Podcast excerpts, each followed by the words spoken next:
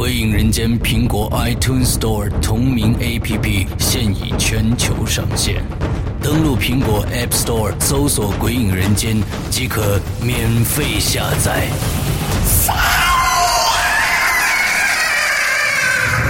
《鬼影人间》第一季第二季节目，加载最受期待鬼火集，连同封印机密档案，三大节目板块等你揭开神秘面纱。鬼影丛生，魅火舞动，《鬼影人间》苹果 APP 带你感受身临其境的恐惧异度空间。呵呵，你敢来吗？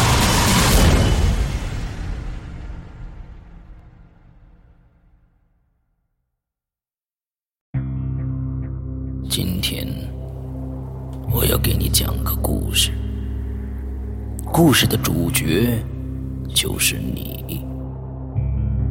这是一个极其恐怖的鬼故事，但千万别害怕，因为你就是鬼。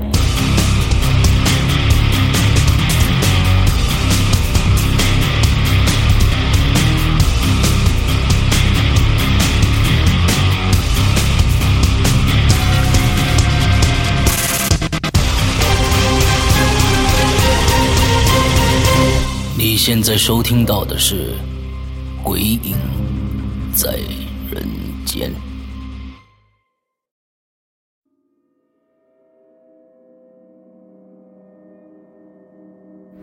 大家好，我是伊里啊。这个今天剧组休息啊，终于休息了。那么今天呢，我要做一期节目，这期节目呢非常的特别啊，也非常有意思。相信很多听众呢也会非常喜欢这类的节目啊，是讲有关啊道这样一个一种挺神乎的东西啊。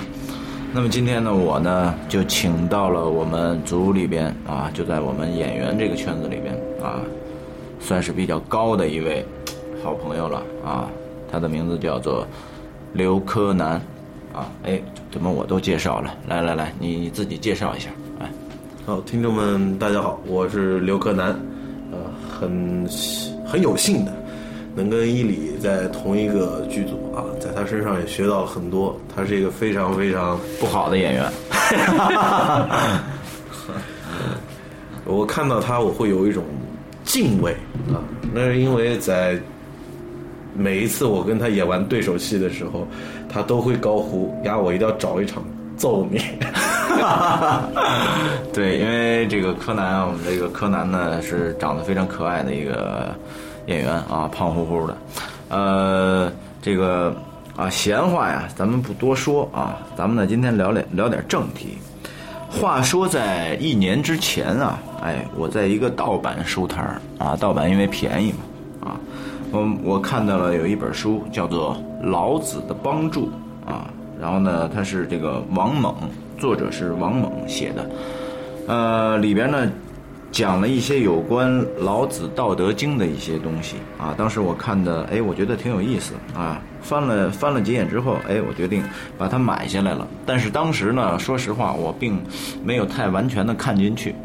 可是又过了一段时间，时隔一年之后吧，我再次翻起这本书的时候，突然感觉，哎，这是一本可以让给我很多在这个社会当今这个社会上啊，如何去处事，如何去生存，如何安身立命的这样一个一部作品。我现在对这本书爱不释手。这本书叫做《老子的帮助》啊，你们也可以到网上去看一看啊。那么今天为什么要请柯南来？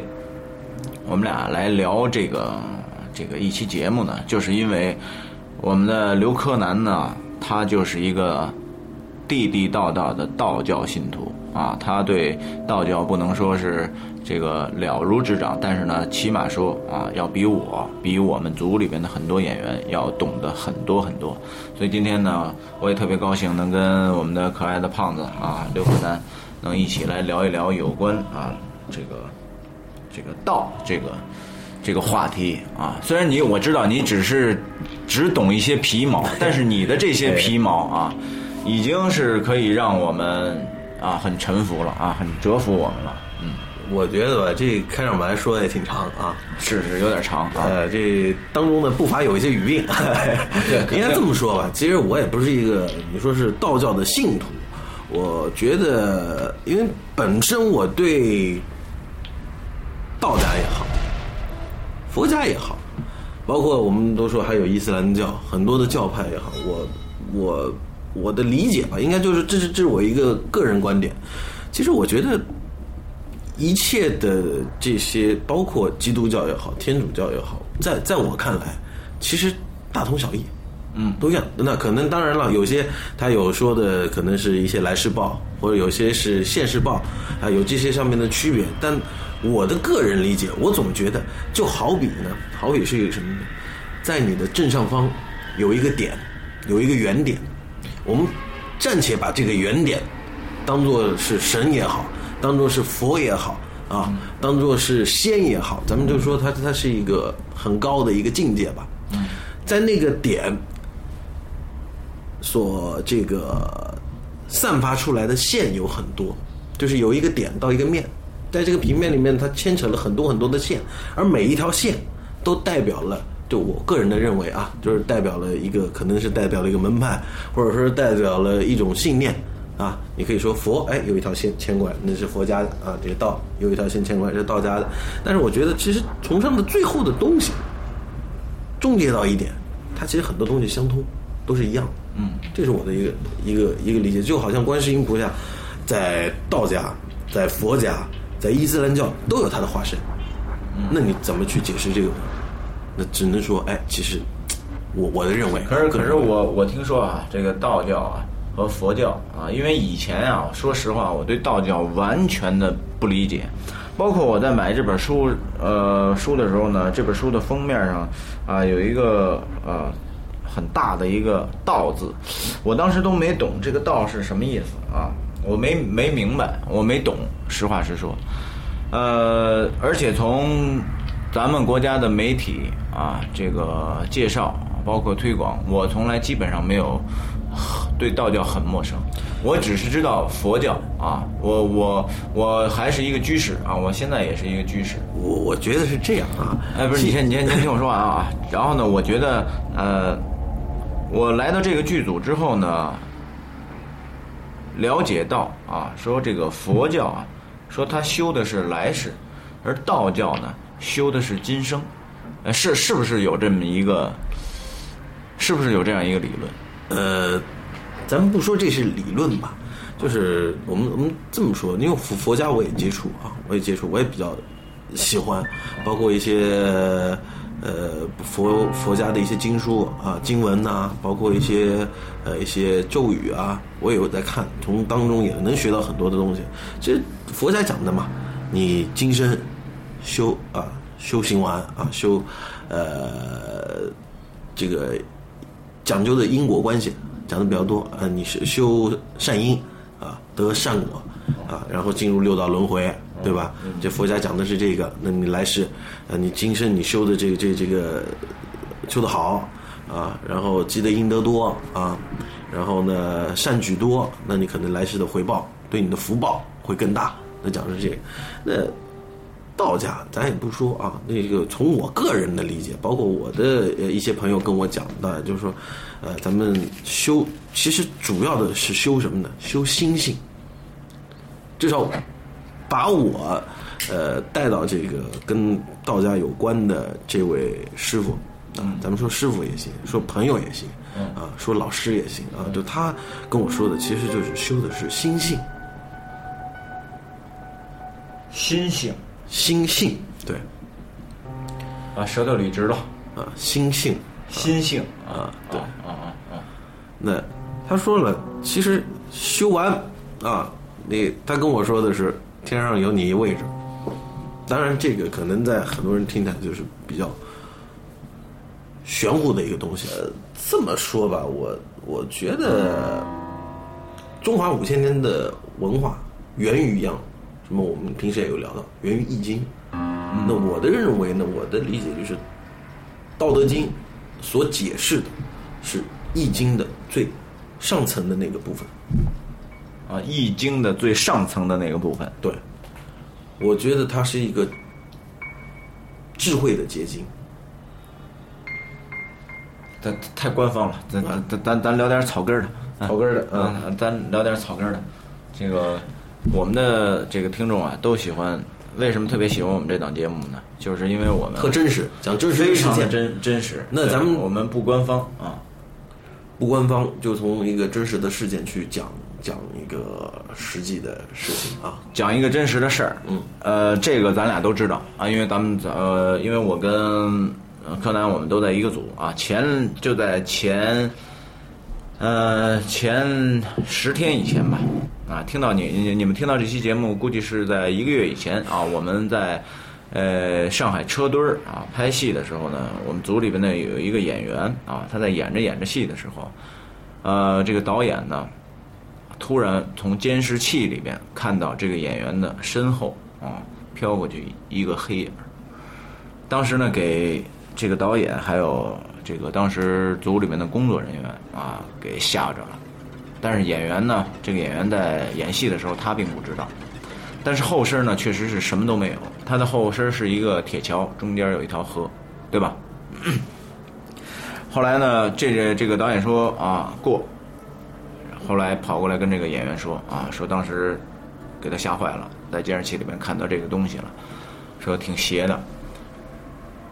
说那天咱们就草草的收收工啊，呃，演员这个男演员收工之后呢，然后紧接着这个李成啊，这演员啊又去拍戏，在拍一个他跑的这么一个镜头啊，死活对不了焦，死活对不对不准这个焦，然后最后好不容易把机器调准了之后，在在这个非常平坦的道路上，他奔跑的时候，突然就摔了一个大马趴，整个把胳膊、腿、膝盖、脚腕子全部都摔伤了。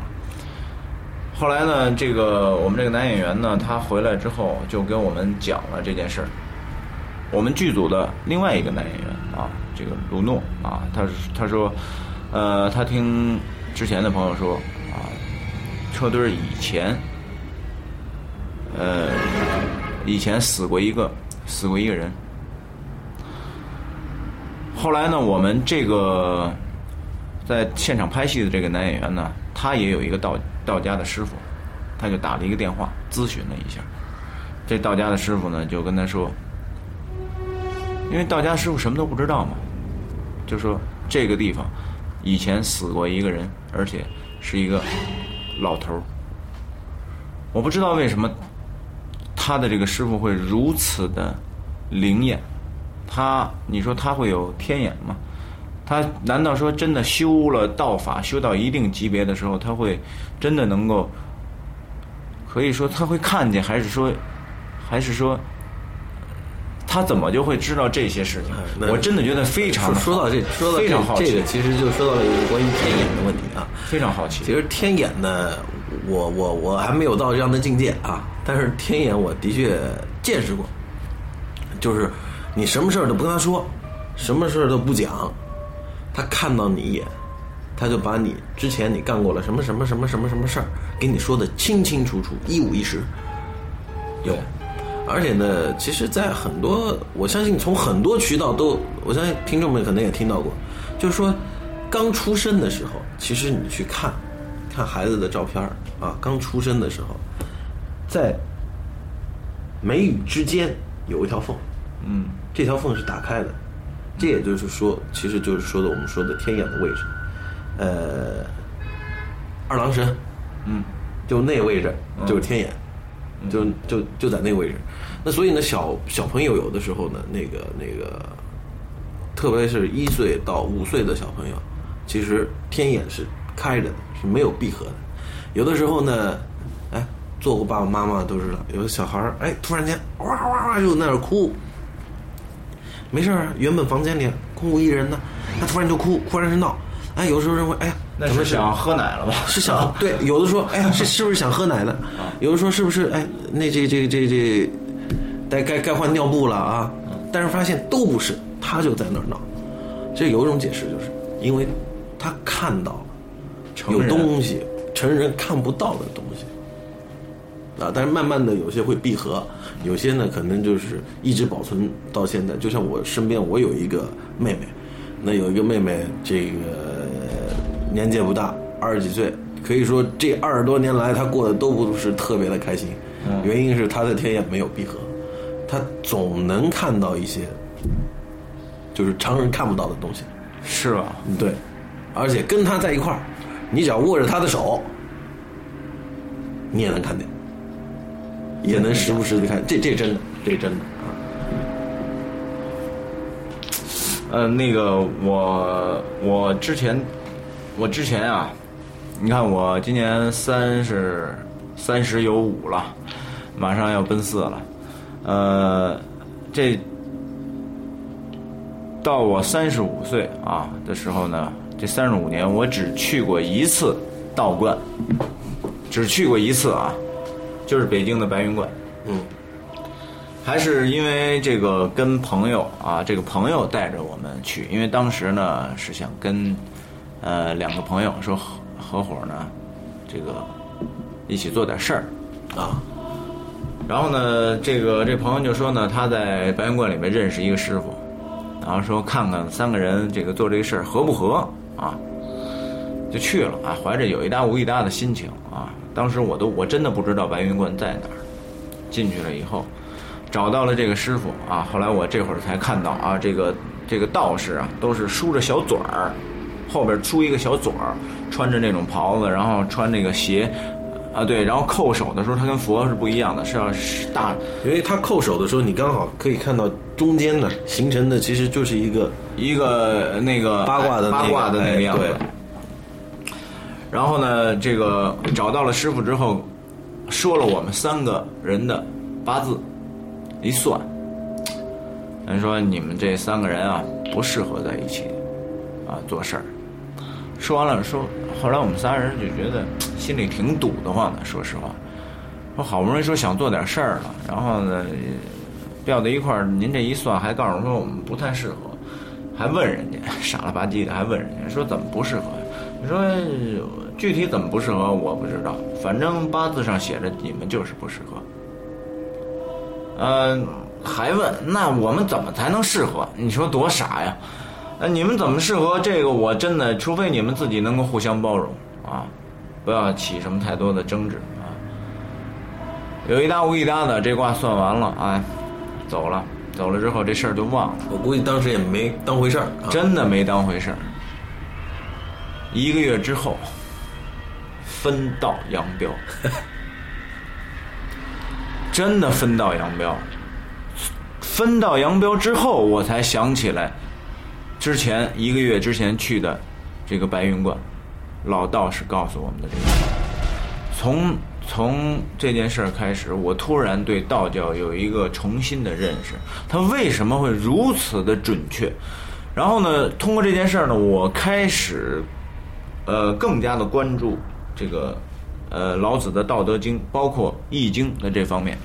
其实你说到这个时候，我我我我刚刚想想纠正一下我前面说的那个一个病句啊，我刚才说啊，我你怀疑我那刚才讲的我关于我那个小妹妹那事儿是真的还是假的？啊我是说是真的，其实应该这么说，它是真实的，而不是真的。你一说到这点，我就要跟你讲一下，我就讲过那个，其实《道德经》里面有有有讲到的东西，其实就是老子在看待真和假这个，我们可能觉得真假是对立的，是两块，其实它是交融在一起的。就像两个圈儿，两个圆圈，它有一个交融的部分，有真的一面、假的面和中间交融的这一面，而中间交融的这一面是最大的，是什么？称为什么呢？实，真实的，这是真实的，但它代表的真吗？不是。那就像你以前可能不相信，因为你有了这件事情，你觉得是真实的，因为实实在在我我体会到了，我体会到了因为我实实在在的体会到了，所以我觉得这个东西是真的。所以这里就就有两个词，一个是真，一个是真实，一个是我切切实实感受到的东西，哦所以它是真实的。而真是什么呢？真是你去不去相信。如果说你碰到那件事情啊，三个人最后散伙了，你觉得哎，这这只是一次偶然事件，啊，这跟那老道士算的没关系，我不相信，他就到了另外一面，就是假的，对吧？嗯嗯所以所以这个真是你。你看到的东西或者你体会到的东西是真实的东西，但是这个是不是真的，还要靠你自己的信念。嗯嗯嗯，这其实是老子在《道德经》里面有讲到的一块东西。我再说一个我真实的事儿啊，我始终到今天无法理解。呃，我在快十年了，嗯，快十年了啊，零四年啊，快可不嘛，得有八年前的一件事儿。八年前的一件事儿呢，我遇见遇见了一个医生，这个医生呢叫什么名儿我不提了，他我我我只记得他姓陈，啊。当时呢，我一个姐姐的父亲，这个面瘫，啊，面瘫，这个 这个嘴已经快掉到一一这个眉毛这块儿来了，就已经歪到往上歪到那那种程度了，特别歪，七八十岁了。这个姐姐呢，就请了这个陈大夫来给他的老父亲治这个面瘫，怎么治呢？当时真给我吓着了，我就见着这个这个陈大夫啊，他拿着一根电线，一头插在二百二，咱们正常的这个插座上、插口上，另一头可是裸露的铜丝啊！我亲眼所见，他这个右手捏住铜丝，然后有一只脚把鞋脱掉，啊，穿着袜子踩在地上，然后这个让让这个患者坐在他的左手边，在桌子的这个把角处摆着一块潮湿的白毛巾，然后让他的让这个老头的手搭在白毛巾上，然后他捏着这个通电的二百二十伏的二百二的这个电压的这个铜丝，然后开始发电，就捋这个老头的脸，这么一点一点往下捋，我亲眼所见。也这个老头的脸就是抽搐，极度抽搐啊，电十分钟吧，不能说完全恢复，但是基本上已经康复的差不多了。十分钟，我当时非常好奇，后来我说，那个陈大夫，我说您您这个是您不怕被电着吗？是，我说我也想感受一下，我不会被您电死吧？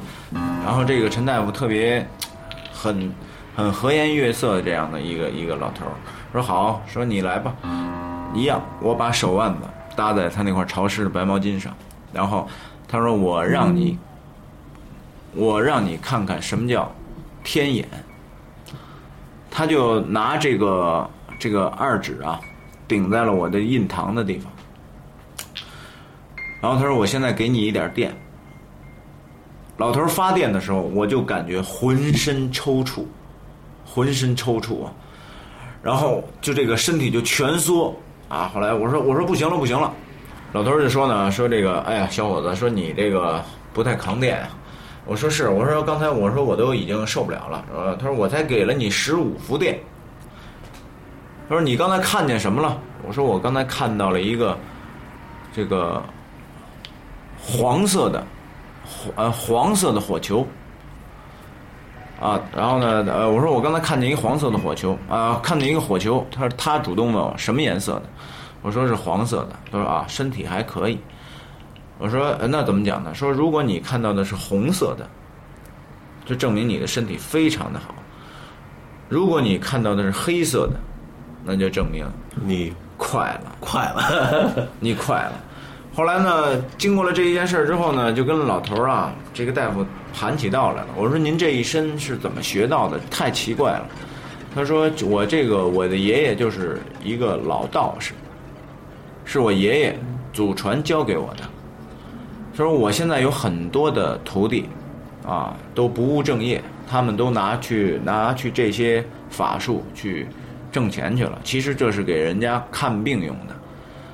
说我不知道你这这个老头说你我不知道你有没有在电视上看过这个单手烤鱼，放在手里把鱼烤焦了，或者把灯泡放在手里边点亮了。说那些都是我的徒弟，他们非常的没出息。然后当年司马南有一档节目叫《揭露伪科学》，咱们都看过吧？说这个什么通电的这些都是假的。后来呢，这个老陈，这这个陈大夫挺不高兴，就托人打到电视台，邀请司马南，说咱们两个人一起，我给你一根电线，你给我也拿一根电线，咱俩同时捏住铜丝，你看看，咱俩这个，我这个是不是伪科学？从此之后，再没有再看到司马南的这档节目吧？嗯，没了。对，这这作为一个曾经当过主持人的人了啊，我在这儿加句话啊，以上我们所说的都是有常年的修行以及常年的实践经验。才会有这样的结果，而且是修行修到一定程度的人才有的这样的结果。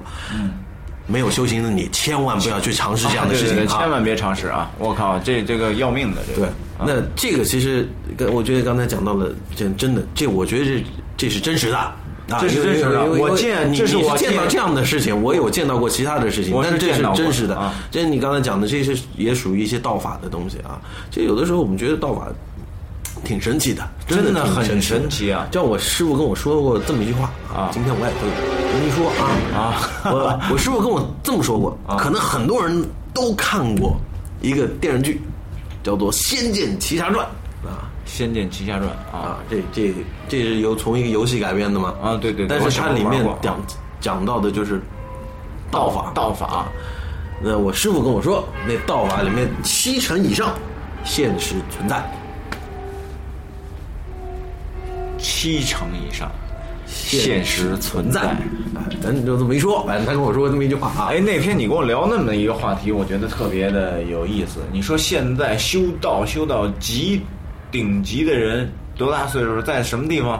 哎，这这咱们能不能不说？这属于道家的一一个机密哎机密啊是吧？啊。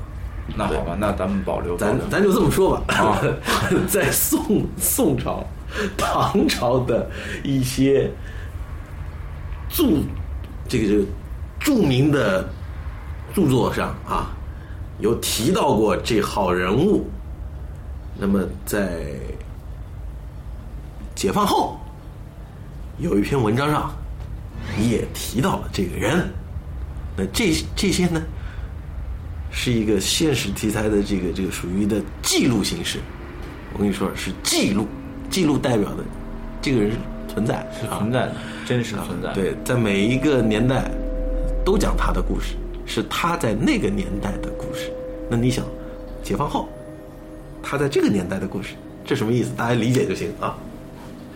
很隐晦，很隐晦，因为这个对，因为胖子说这是一个道道教的一个，算是一个机密了。啊，对，算是一机密，所以不能够外传。但是真的真的太难以理解了。就就这么说吧，就这么说吧，因为我我我我说说一个我我见过的吧，我我见过的这个我亲身体验过的一个，那我有一位，这啊，我突然想到，这么说，大伙儿可能都看过呃少林寺啊，少林寺我驳斥你一下，你刚才有一个说法，你说没有宣扬过道家的，有宣扬过，这个少林寺拍完以后，举国上下那火啊，大家都想到少林寺去学一学。对对对，那道家的一看，哎，拍了一部电影，咱们也得拍一部。其实到现在，你如果到百度去搜的话，应该还是有这部片子，还能下得到，叫做《武当》。哦，武当啊，有部电影叫做《武当》，我不知道你有没有看过啊？那么这部电影是现实存在了，啊有有这部电影啊。那么这部电影里面所有的演员都非专业演员，而全部都是当年的道教教弟弟弟子，那现在有一些已经已经高龄了，有哦八十多岁、九十多岁的高龄了。那当时的女一号就是现在的四川的掌管着三十六个道观的观长，他已经将九十岁的高龄。哦，但是他依然身轻如燕。我就跟这么说，老孙，你跟他一块儿爬山，我估计你最多在半山腰，人家已经到山顶了，就是这样。很奇怪，是吧？我现在很迷，很迷这个东西。我咱咱们这么说吧，其实刚才又提到了一个，呃，我我要回头讲两件事情，因为刚才你一直在讲，我没时间这个打断你，也不好意思打断你啊。第一个讲到李晨那个事儿，就啪飞出去，那飞出去之前还有一个原因，就是因为他听说了，哎呀，人家那那个我们那位男演员在那碰到那些事情他没听说，他不知道，剧组的人啊，没敢没敢告诉他。完了，他摔完了之后，然后人家才告诉他的。嗯，不了解中间的一个情况。啊，就是那天在现场，他说过，在演这段戏之前，他说了一些话，哦，什么鬼神道什么东西，我都不信，我都不相信这些东西，没有，对对什么都没有。啊，对对，我记得他说了一句话嘛，他说他说什么不就跳河吗？跳死不了就得什么的。对啊对，就类类似于这样的话啊对对因为我不相信这些东西没有关系啊，就是这样的话，其实吧，咱咱这么说，你不信就不信嘛对，不信你不没必要说，是吧？你不信你信，你不信你就不信了。有的时候祸从口出啊，当然这个意思就是有些东西你不相信，你有自己的观点，正常，因为每个人都有每个人的看法和观点嘛，对吧？那你可以不说，在这样的情况下，比如别人说了，哎，这发生什么什么事儿，有什么什么事儿啊，你大可不必言讳什么东西，因为你说了，有可能会付出一些代价，就像摔得很惨。对，非常就很惨而且他离前面一个石墩不到五厘米，对，就再过去一点，很有可能这脸就摔花了。是我我这个这这个个是一个要忌讳的东西啊。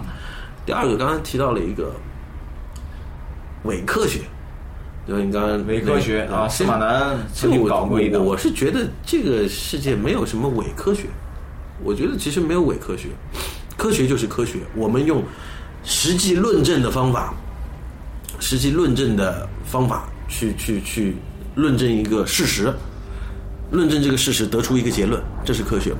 嗯，不停的实验，不停的实验，反复实验啊，最后发现每一遍的实验结果，或者是百分之九十九点九的实验结果，结果是一致的，我们称之为科学，这是我们科学的概念。而且科学，你说也就有科学这个词，也就几百年的历史吧，嗯，这个我不太清楚啊，。也就几百年的历史。但是有一些现象，或者有一些东西，就像我们说八字、易经，它有五千年的历史。就像过去结婚，为什么大户人家，哎，都是必须，这那时候的相亲啊，都必须是八字先配八字，八字合，我对对对你们俩才能在一块儿。对，八字现在也有这讲究嘛。对，那就是说那你说这个是能够用科学去解释的吗？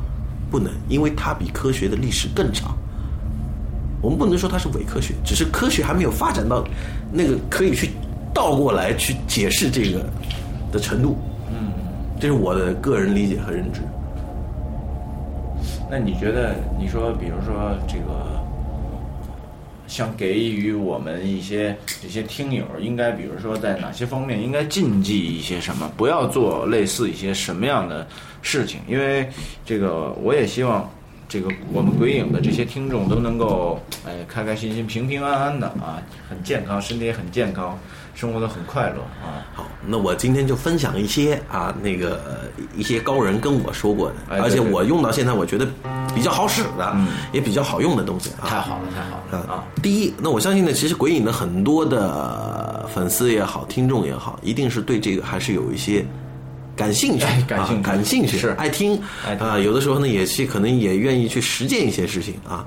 但是这里呢，我要说那么几点啊，呃，有一个非常流行的。曾经啊，现在我已经毕竟也不在学校里了，不太听得到。曾经有一个非常流行的方法是十二点钟拿一盆水，然后对着这个水削苹果，这削的这个苹果呢，这个苹果不能断啊啊，只要消下来，你就可以通过水看到你未来的白马王子或者白雪公主有这么一说法，我不知道伊林有没有听说过啊？我没有但是这个在大学当年我读书的时候是非常盛行的，到现在我依然听得到有人这么说。那首先，这个我希望借助鬼影的这个平台，让所有的听众们不要干这件事情。啊不要不要干这这件事情，因为水也好，呃，镜子也好，它其实就是从一些角度上讲，它是通往那个世界的一个媒介。所以你看到的也许不是白马王子和白雪公主，反而说不准把一个不该放的东西给放出来了，那只能对自身的影响不好啊。这这是第一件事啊。第二件事呢，大伙如果家里有镜子的话啊，在你的床尽量镜子不要面对着床。不要对着床。床，哎，这这个是很忌讳的一点，因为这个东西可能就是，因为我说了嘛，它是通通那个，它有的时候可能会把你的魂魄带走，啊，嗯所以尽量，如果有些时候我们住在宾馆里没有办法，你要么就是放些拿一块床单啊，或呃，者对对对，盖一盖，或者是有你刚好你的床上有其他的保护的东西，嗯啊，比如说有些咱们有的喜欢请请一个请一个护身符啊，我请一个什么呢？哎，把它压在那个枕头底下，嗯这是一些啊。然后大伙儿都是爱玩笔仙碟仙呗，啊，很多人爱玩，哎，这个能不玩咱尽量不玩啊。不要招这种东西，对，因为你是吧？你可能可以把它招出来，但如果它不走，你可能没有足够的能量或者没有足够的能力去怎么怎么讲呢？去压制它。那这个有的时候就反而就是招灾对惹祸，是吧？是。那还有没有了？然后，如果说你在生活当中碰到了一些你觉得用科学无法解释的事情的时候，首先自个儿先不要害怕，不要害怕，因为人怕鬼三分，鬼怕人七分，这句话很多人都听过啊。然后你可以喊，就有些人大多可能对道家的知道的比较少，那你知道的佛家多没关系，念法号，比如说南无观世音菩萨，呃，南无阿弥陀佛啊，或者喊一些唵嘛咪呗咪吽，这些都可以保护你自己。这是我觉得一些最简单的，可以帮到人的方法。哎，你觉得？哎，你觉得这个修道给你带来了什么样的一些好处呢？当然，咱们不是去修道，是为了去这个去获得什么东西啊？哎，那你觉那你觉得就是你修道？哎，你修道多长时间了？我一年多，一年多，算是一个皮毛的初学者。呃，皮毛的初学者，其实这个东西怎么说呢？我觉觉得这样吧，呃，我把它分分为几块来讲吧。第一，咱们其实有些人他可能对这方面感兴趣，啊，感兴趣啊，有些人对佛家感兴趣，有些人对道家感兴趣啊，那是因为你八字里有有，有，就你跟他有缘。我们为什么说佛缘也好，道缘也好，你都得有缘。那其实你八字里面有，这是第一啊。那因为有，所以你去关注他了，你去学习他了。那很多人认为啊，你修佛佛的人啊，那他就想成佛啊，或者说修一些呃咒语什么来着，或者修道的修一些法术啊。其实这些都是最皮毛的理解。其实不管是佛佛讲修佛性啊，道家心性啊，其实最关键的是修自己的内心，让自己的内心足够的平静和强大。你说这一点我特别认同。你看，说刚才刚才咱俩聊了一些那个挺神乎、挺玄乎的东西，但是呢，也确实是亲眼所见的，是吧？虽然呢，以我们这个境界，凡人的这个境界呢，无法去解释他是如何做到的，但是呢，以我看老子这个《老子的光复》这本书呢，确实给了我一个感悟，就是让我的心静如水，然后心态变得非常的好。让我知道应该如何在社会上面对各种各样的，呃，你很难过去的这些事情，我觉得特别实在。对你讲到这个，我觉得对了，就是，就真的，我我当我开始修行以后，我觉得最大的区别就是，其实咱们这这一行挺浮躁的，很躁特别躁，因为你想有这么多人从事着这一行，也许你以前的同班同学或者你认识的人，啊，隔了几年，你发现哇，人家已经大腕儿。腕儿啊一年挣那个1000多万。咱咱不说他挣多少钱啊，这个光鲜亮丽，人与人之间有没有攀比之心？那肯定一定有。对那当这些你可能觉得，哎，我也付出了这么多，为什么我没有得不到啊？哎，心里面会有一种不平衡。其实人永远都处在这样一个不平衡的状态。为什么现在有一些仇富心理？为什么会提出什么高富帅啊，呃，什么矮矮矮胖矬？为什么有 有有这种词汇？啊就是因为大家有这种攀比，有这种比较。那其实这个时候就会造成的就是内心的一种不平衡，然后人的浮躁。其实现在整个社会都是浮躁的，就是你没觉得特别躁？但是当你去修这些东西后，你会发现你的心会慢慢的平静下来。为什么平静？你会理解，今天他能够得到这些东西，我们只看到了他的光环，其实他也经历了很多很多的东西。你会从另外一个角度去看待。第二，你会觉得我以前我认碰到了一些麻烦的事情，或者碰到了一些不舒服的事情，碰到了一些我觉得自己受委屈的事情，我我气呀、哎呀，我抓耳挠腮的，哎我难受，哎，这事儿怎么落我头上？我我我怎么样？那时候这样的心态，可能老孙你也有，有有，但是慢慢的后来你会发现，当现在我碰到这些事情的时候，会有那种难受吗？有，肯定有，我还是个凡人，但是我会很快的调整自己。为什么？我现在觉得，我每遇见的一件事儿，它不是偶然，而是必然。我很相信这句话。我遇到的任何的人，遇到的任何的事儿，绝非偶然之事，是必然的。嗯，是安排好，我将会碰到。我可能认识了这个朋友，嗯，认识了他，可能给了我一些机会，认识了他，他可能跟他相处相处以后，我身上的一些劣根性，一些不好的东西，在他的就是童话下，哎，我纠正了，我改掉了。然后我每遇见的一件事情，不正是磨练你心智吗？嗯，去，我我觉得人其实每一个人都是一块很好的玉石，你遇到的每一件事，就好像这雕工雕师每一每一笔啊啊，就去刻画。当你经历了，为什么《西游记》里面九九八十一难，一难一难的去去度？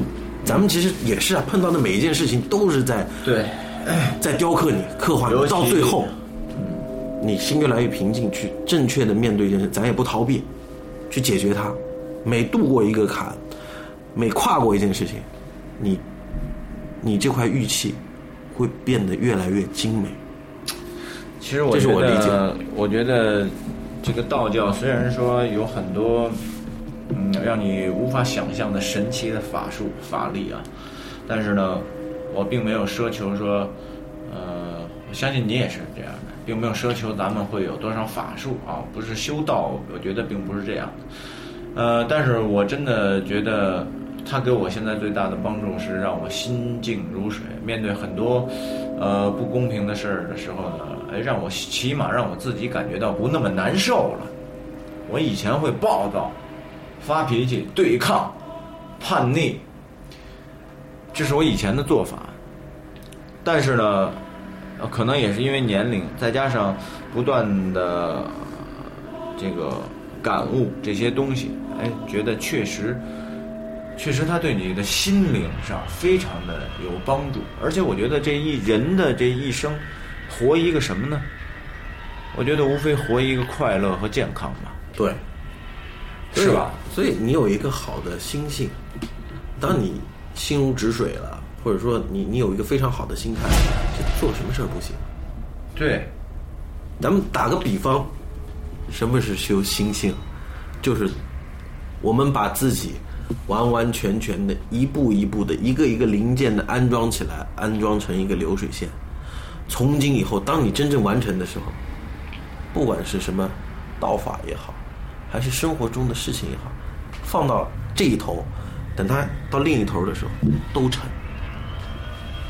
水到渠成嘛，对，是吧？哎呀，今天咱们这儿聊的挺多的，嗯，哦，看看现在多长时间了？可以，四十四十六分钟，可以。对，虽然今天我们聊的很多东西可能不是说切切实实的那个像过去的鬼影里面的一些故事啊，或者一些不那但是我觉得这种东西是更脚踏实地的，呃，一些东西，因为鬼影的故事它毕竟都是，呃，小说以小说的形式来体现的，但是实实在在的一些东西确实少。我们这档节目呢，《鬼影在人间》呢，呃以呃以前呢有很多鬼友都讲他们自己亲身经历的一些一些事儿，也确实是听起来也挺奇怪的。但是呢，我想，呃，我想，比如说像咱们聊这种，呃，道教的这种，虽然咱们不懂啊，我始终就是认为，就是我是一个纯不懂，你是一个初学者，呃，只是对他感兴趣、喜爱的这样一个一个忠实的追随者吧。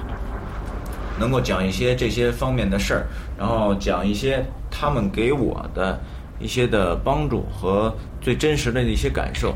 我觉得呢，这些好处呢，也希望能够让大家呢能够多多的去关注一下这个道教的这些文化，是否像你们也去验证一下，是否像我们两个人说的这样，呃，能够对你们有一些帮助啊。只要我觉得可能这些全篇说了一个小时啊，但是可能里边就只有一句话，他对你有帮助，OK，那就就够了，对，那就够了，对吧？我觉得这期节目呢，它就是有价值的。